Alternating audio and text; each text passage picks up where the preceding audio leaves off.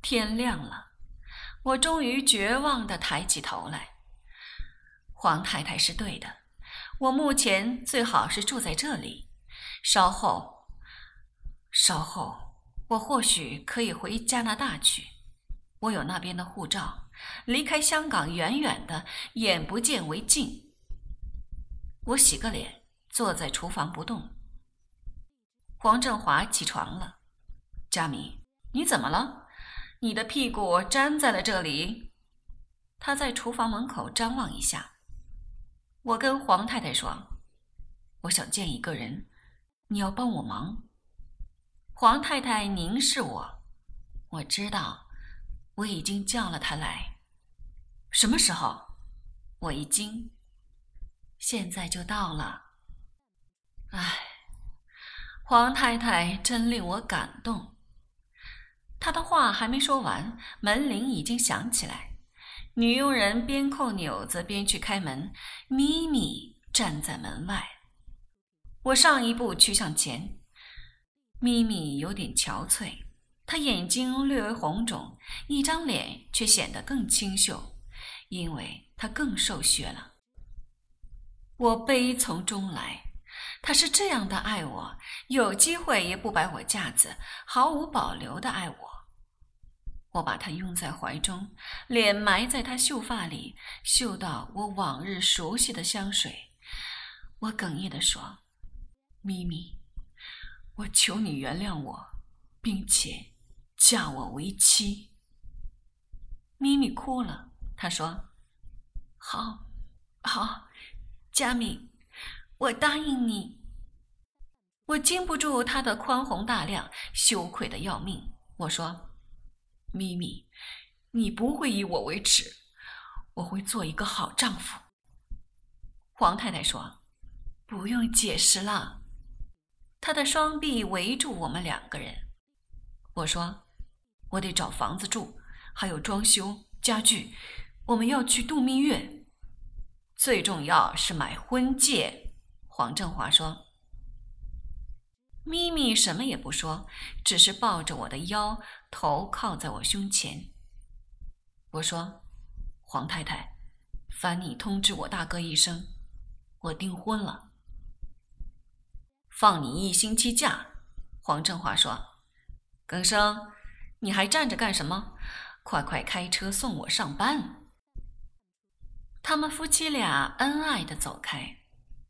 我对着咪咪，不知道说些什么好。天气已经转凉，颇有秋意。我忽然怀念我寒窗十载的地方。我握着咪咪的手说：“让我们到魁北克度蜜月，那里雪下的很大。我们穿的厚厚，到公园走，在湖上溜冰。我们会生活的很快乐。夏天再来的时候，我们可以租一间大房子。”前后有花园那种，我们要生很多孩子，因孩子有生存的权利。你管家，我赚钱。咪咪，我们不回来了，你说好不好？好。我们在这里结了婚就走。我说好。我们不再开摩根跑车，我们买一辆实际的旅行车，好不好？好。我们会很幸福，可是我心中没有幸福感。我已是一个死人，幸福与我无关，只剩无边无涯的荒凉。我与咪咪絮絮说了整个上午的话，留学时期最细微的小事都拿出来告诉他。其实我们认识很久了，这一切他都应该听过，应该记得。但我愿他再知道一次。有咪咪的家人与黄太太帮忙，一切进行得飞快。日子定好，酒席定下来，衣服都办齐。我的表现并不比一般新郎差。咪咪对于我忽然决定娶她为妻的经过，一言不提，一句不问。娶妻娶得，夫复何求？大哥问我：“你这个婚结得很匆忙。”我正在家收拾冬天的衣物，又往魁北克。听他这么说，连忙装出一个笑容：“哪里？我跟咪咪在一起，日子不浅，你是知道的。可是玫瑰呢？”大哥还有深意的问。我心如被尖刀刺了一下。玫瑰怎么样？她结过婚，又有孩子，我最怕这种麻烦。况且她那个丈夫又家产不清，她本人又只会叫人服侍着，累都累死。黄兆华又不喜欢人家碰她，我就觉得吃不消。大哥微笑，笑容里很有内容。我把毛衣一件件折叠好，收进皮箱里。你可知道最近我在约会玫瑰？大哥低声问。我连忙做一个诧异的表情。是吗？她？是的。她的确是一个美丽的女人。我说。我记得你曾经对她颠倒不已，佳明。我拼命的笑。呵呵，大哥，颠倒是一回事，结婚又是另外一回事。我可不是艺术家、浪漫的傻子，放着会服侍我的女人不要，虚无缥缈的去追求一个叫我服侍的女人，这不是老寿星找砒霜吃？大哥凝视我，我耸耸肩。你知道我爱玩的脾气是不改变的，老不肯为爱情牺牲。如今咪咪的家人不放过我，我说：“喂，大哥。”我养九个孩子，你可是要负责替他们取名字的。九个，大哥的注意力被转移，皱皱眉头。真的那么多？不多了。我拍拍大哥的肩膀。以前的人都生这么多，人口爆炸也不在乎我这几名。聪明人可以多生孩子，笨人就不必。大哥笑着摇头。这样就成家立室了，我说道。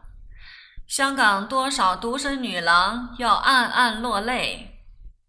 你少吹牛，大哥笑。真的，你也快快拉拢天窗吧，我闲闲的说。大哥犹豫片刻说：“我也正与玫瑰商量这件事。”我暗暗想。那我是做对了，不由我不退出。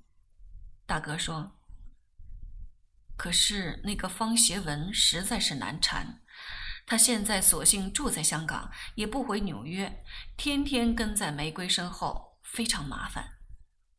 暂时避开他，你们上巴黎，不见得他也跟到巴黎去。”我说：“但他是孩子的父亲，玫瑰并不肯把孩子还给他。”婚是离了，是不是？我问。他终于答应离婚。就因他终于愿意离婚，玫瑰反而不忍对他太苛。他这个人就是麻烦而已，是个很窝囊的家伙，不见得有危险。大哥转变话题，我们不说这些事。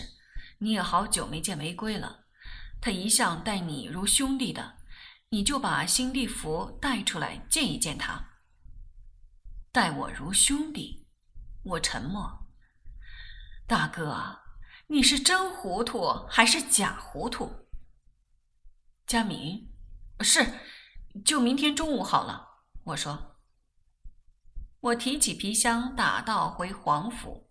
黄太太带我检查，她问：“怎么全是毛衣没裤子啊？”我那可怜的头靠在窗口，不出声。无线电中又在播老好洛史超玉的曲子。我不欲谈及你如何粉碎了我的心，我的心，我的老心。我轻轻的问：“谁开了无线电？”我，黄太太放下毛衣。